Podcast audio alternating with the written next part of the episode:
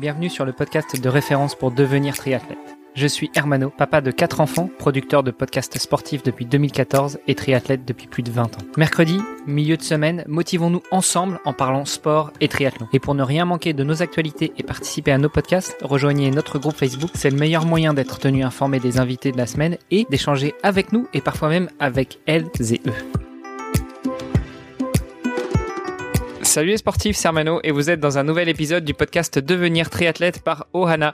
En parlant d'Ohana, nous avons le fondateur de la marque qui est le co-animateur de ce podcast, Olivier De Scooter. Salut Olivier. Salut Armano. Et notre invité de cette semaine, Michel Musso, l'un des précurseurs de l'ultracyclisme en France. Salut Michel. Salut à tous les deux. Michel, euh, hier donc euh, on a fait une rapide présentation de toi. Moi je voulais revenir sur euh, ton premier record.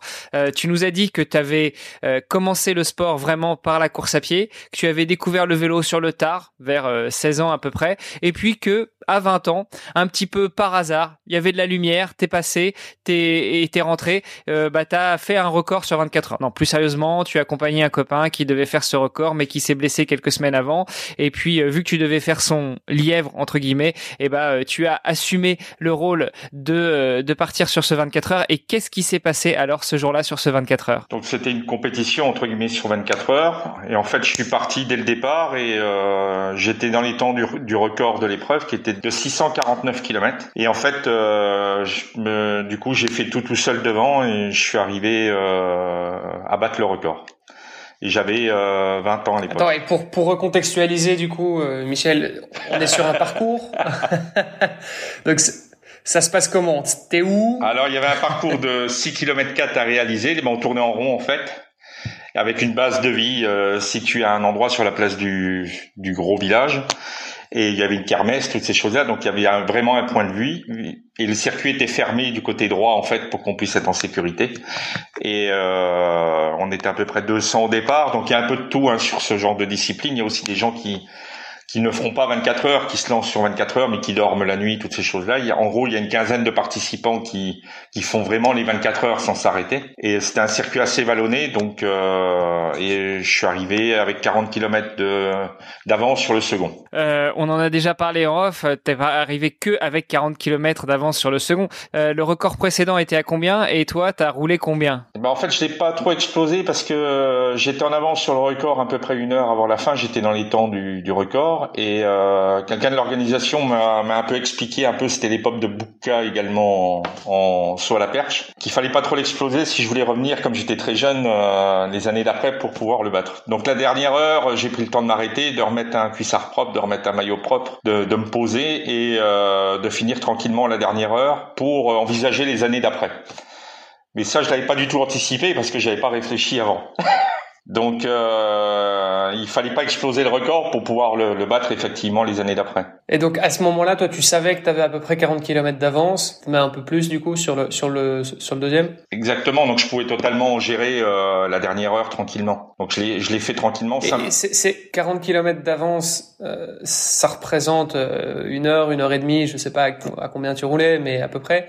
une heure et demie. C'est ça. Voilà tu roulais juste plus vite pendant 24 heures ou bien est-ce que c'est les t'as as fait moins de pauses ou un peu des deux? Euh, En fait, euh, euh, j'avais calculé que l'idéal était de faire à peu près presque 4 tours par heure. Donc je me fixais en fait quand on fait des du long, on se fixe des petits objectifs. Donc en fait, je me fixais chaque heure et tous les 3-4 heures, je me posais pour changer de maillot, voilà, faire une petite pause très rapide, mais euh, faire attention au cuissard, des choses où on peut se blesser euh, rapidement en fait. Donc du, du coup, euh, je me fixais des petits objectifs, mais j'avais j'avais pas envisagé non plus un tableau de marche ni rien du tout quoi sur cette épreuve-là, parce que c'était ma première grande épreuve. Alors, euh, 4 tours de, de 6 km, 6 km 300 en une heure, ça veut dire que euh, tu, tu, tu, faisais euh, pas loin de 25 km heure de moyenne. Minimum, je m'étais fixé ça. euh, le, le, record, il est, je l'ai placé à 29 de moyenne, voilà, sur l'épreuve, mais euh, j'étais parti sur qu'il fallait absolument pas descendre en dessous des 4 tours dans l'heure pour pouvoir tourner, c'est un peu la base que je me fixais. Euh, ça faisait 15 minutes autour, quoi. Et à l'époque, j'imagine, est-ce que tu avais déjà un compteur euh, kilométrique ou, À fil À l'époque, oui. C'était pas en 1930 non plus, hein, Olivier. Ah oui, compteur à fil normal, mais euh, je m'étais fixé en fait ça quatre tours dans l'heure. Ça fait 15 minutes au tour et euh, il fallait absolument que je descende pas en dessous quoi.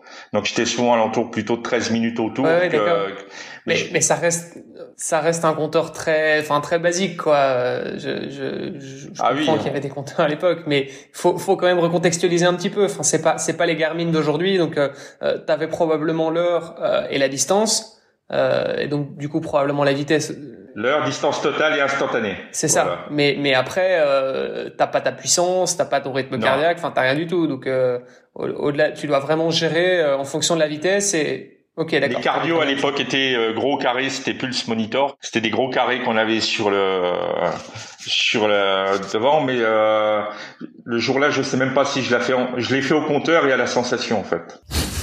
Pour, pour une première. Ouais.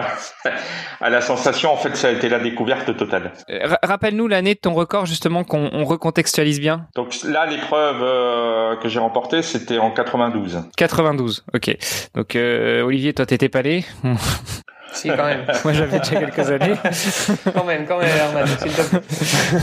Et c'est vrai qu'effectivement, c'était, euh, j'avais juste 20 ans. Je suis de, de 72, donc du coup, euh, gagner une épreuve de 24 heures à 20 ans, c'était quelque chose de particulier. Ça a étonné énormément de monde. Parce que du coup, tous les autres qui sont arrivés après toi, ils étaient tous plus âgés? Euh, c'était des trentenaires de l'époque. Donc du coup, euh, c'était plutôt des gens qui avaient fait une carrière de cycliste et qui en fin de carrière faisaient du long. D'ailleurs, le copain que je devais remplacer, il avait une trentaine d'années que je devais euh, aider à la base. Donc euh, ça a été comment ça a été accueilli du coup par les autres les autres coureurs de se faire de se faire battre à plat de couture par un petit jeune de 20 ans? Bien, très très bien. Et puis du coup, même l'ancien recordman que j'ai revu parce que j'ai refait une compétition normale le dimanche d'après. Parce que comme je disais, je faisais des compétitions traditionnelles.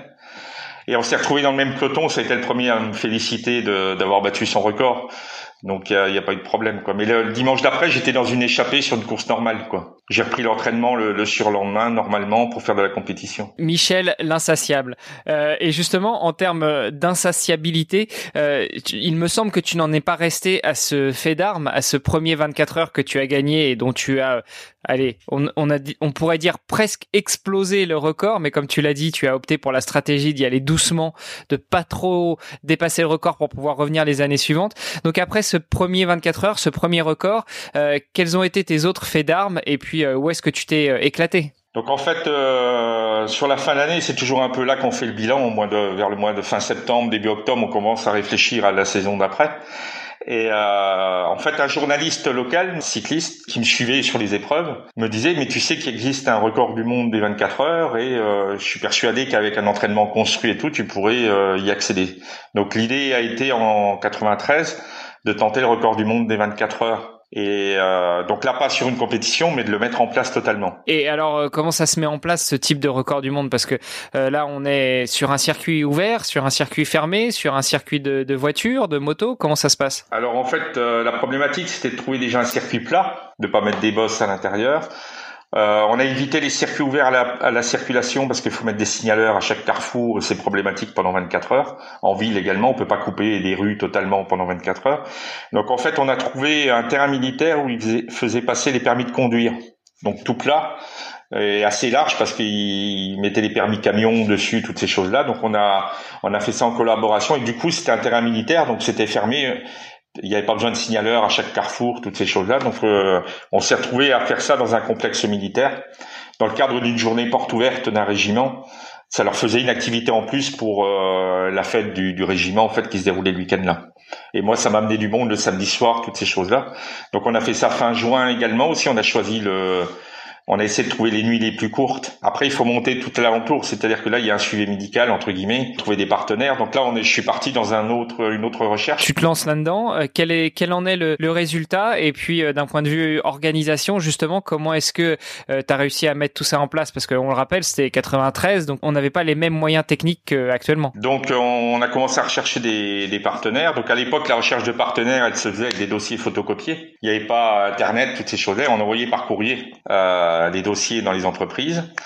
Euh, je travaillais dans une école des sports comme éducateur sportif, donc en fait tous les collègues, toutes ces choses-là, ça a été euh, le dernier mois m'ont donné un coup de main. C'est plutôt eux qui ont géré le, dernier truc. Après, il y a toute l'organisation au niveau, euh, ce que je dis suivi médical. Donc c'est, j'ai été en contact avec l'université des sports de Dijon qui, qui m'ont suivi au niveau des, des, cycles de sommeil, notamment toutes ces choses-là. Ça a permis un peu d'étudier mon comportement sur 24 heures. Et puis euh, il y, a, également euh, donc trouver toute l'équipe de logistique, kiné, euh, la personne qui va conduire la voiture à l'arrière, il y a toute une équipe derrière un pôle de personnes à trouver. Et, et pour euh, en, arrive, en revenir justement à ce record, quel en est-il? Est-ce que tu l'as, euh, est-ce que tu l'as atteint? Est-ce que tu l'as dépassé? Comment ça s'est passé? Non, non. Donc en fait, j'ai eu des tendinites. Bon, il n'y a pas que ça. Je pense que euh, je suis peut-être parti un peu vite, toutes ces choses-là. Donc j'ai j'ai battu le record d'Europe des 24 heures, voilà, et qui était, qui je l'ai placé à 670 km, à 670 à l'époque. Mais j'ai fait les quatre dernières heures. J'avais en fait, j'avais des tendinites aux deux jambes. Donc j'ai terminé comme j'ai pu entre guillemets, mais il fallait terminer absolument. Comme j'étais plus dans les temps du record avec les tendinites, c'est quasiment impossible. Parce que à l'époque, le record du monde était placé à, quelle hauteur? C'était Rick Kent, un Américain qui a gagné la Race Cross America, qui était à 730 km. Ah oui, donc euh, une belle différence entre les Européens et les Américains quand même. Oui, oui. Oui, oui. Donc c'était la première fois qu'un Européen s'attaquait euh, à ce type de record. Kent était très connu dans le milieu. Il a gagné, je crois, deux fois la, la Race Cross America. Dans les années 90, euh, il était euh, le leader mondial de l'ultra endurance. Fin des années 80, début des années 90. Et d'ailleurs, je suis toujours en contact avec lui sur Facebook. C'est marrant. Et pour revenir sur tes tendinites, c'était quoi comme type de, de tendinite? Je pense que j'ai commencé à avoir une petite blessure à ciel et je, en fait, j'ai commencé à écarter euh, d'un côté ma jambe, donc mon genou à chaque coup de pédale pour pouvoir me soulager et donc du coup multiplié par un certain nombre de tours de pédale ce qui fait que ça crée des tensions au niveau euh, des tendons et des ligaments à l'arrière. Quoi. Ce qui ne serait pas arrivé avec un Cuissarona, hein, Michel Peut-être, ah, mais à l'époque ça n'existait pas. Bon, mais si tu veux remettre le couvert, on en reparlera. oui, chez les Masters 3, euh, 4. Non, non, je plaisante. bon, là, là, le record du monde, il doit être plus bas quand même chez les Masters, non? Oui, je sais même pas si euh, il y a dans cette discipline maintenant. Mais aujourd'hui, il est très haut. Il est, à plus de 900 km. voilà. Mais la plupart des, des personnes qui s'y attaquent sont quasiment Masters quand même aujourd'hui. Si on regarde les catégories d'âge. L'expérience et la sagesse, c'est ça? Oui, et puis je pense que euh, le long, pour, on n'y accède pas normalement très jeune naturellement, on n'y va pas euh, très jeune. On est plutôt, euh, quand on est plus jeune, sur des compétitions traditionnelles, que ce soit en triathlon ou en cyclisme. Au pire, on va sur de l'Ironman ou euh, après on se retrouve sur des courses de 200 km comme au Tour de France. Mais naturellement, on se destine pas d'entrée de jeu à 18 ans à se dire euh, je file vers de l'ultra. Naturellement, en compétition, les jeunes qu'on voit aujourd'hui beaucoup sur l'ultra ou en bikepacking, c'est des jeunes qui sont pas issus du monde de la compétition, qui vont sur du long directement mais le, en compétition, on n'y va pas directement. Comme tu dis, c'est normalement, traditionnellement, pas pour un Michel Musso comme toi qui a 20 ans s'est lancé à corps perdu euh, dans la compétition, donc plutôt court, et dans l'ultracyclisme. C'était particulier comparé à maintenant entre guillemets où les gens sont très spécialisés. Quelqu'un qui fait de l'ultra. Euh... Après, il y a deux mondes dans l'ultracyclisme aujourd'hui, ce qui n'existait pas à mon époque. Euh, l'ultra, il y avait l'ultra avec assistance et euh, l'ultra traditionnel bikepacking, c'était plutôt un monde de randonneurs à l'époque. Les Zodax, les mmh. randonneurs, les brevets des randonneurs mondiaux, 600 km Paris-Brest-Paris.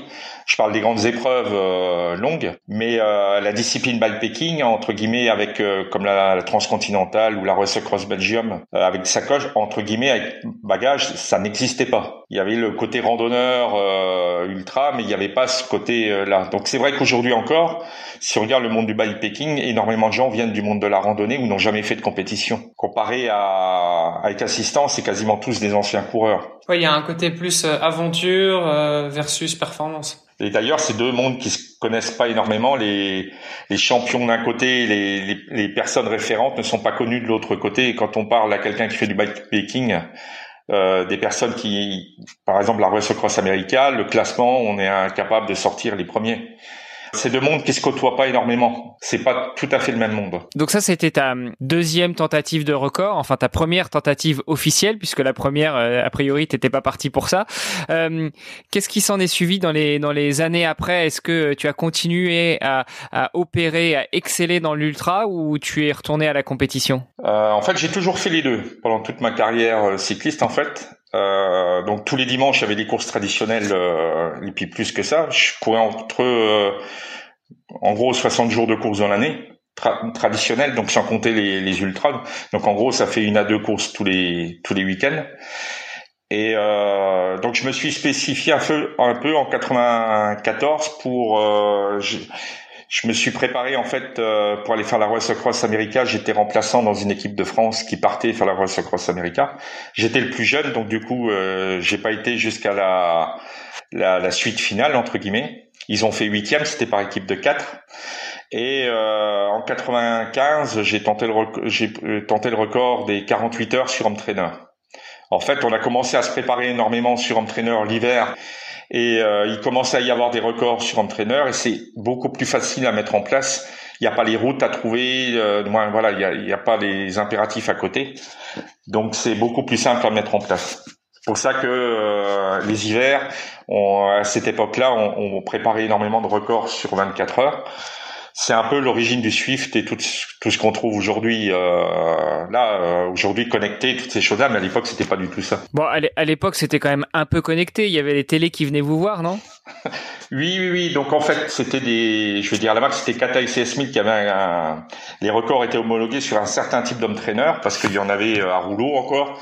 Et puis après on était quand même connecté mais euh, par exemple euh, aux 48 heures j'avais un magnétoscope devant moi avec une petite télé euh, c'était, on avait des Walkman à cassette ou à CD. Euh, voilà, on essayait de se mettre de la musique. C'était totalement différent d'aujourd'hui. Et bah, tu as ponctué tout ça par euh, le Tour de France. En 96, donc il y a eu le premier Tour de France non-stop qui était organisé et donc j'ai participé en 96. Donc c'est un peu la suite. J'ai fait en 95 le 48 heures. C'était un peu une, évolution petit à petit sur le l'ultra long, passer de 24 heures à plus long. Quoi. Donc c'est un peu une évolution au fur et à mesure. J'ai gagné aussi deux fois, une fois les 1000 miles du Fontanil par équipe. Donc c'est une épreuve qui faisait 1000 euh, miles et on tournait sur un miles, donc il y avait 1000 tours de parcours à faire.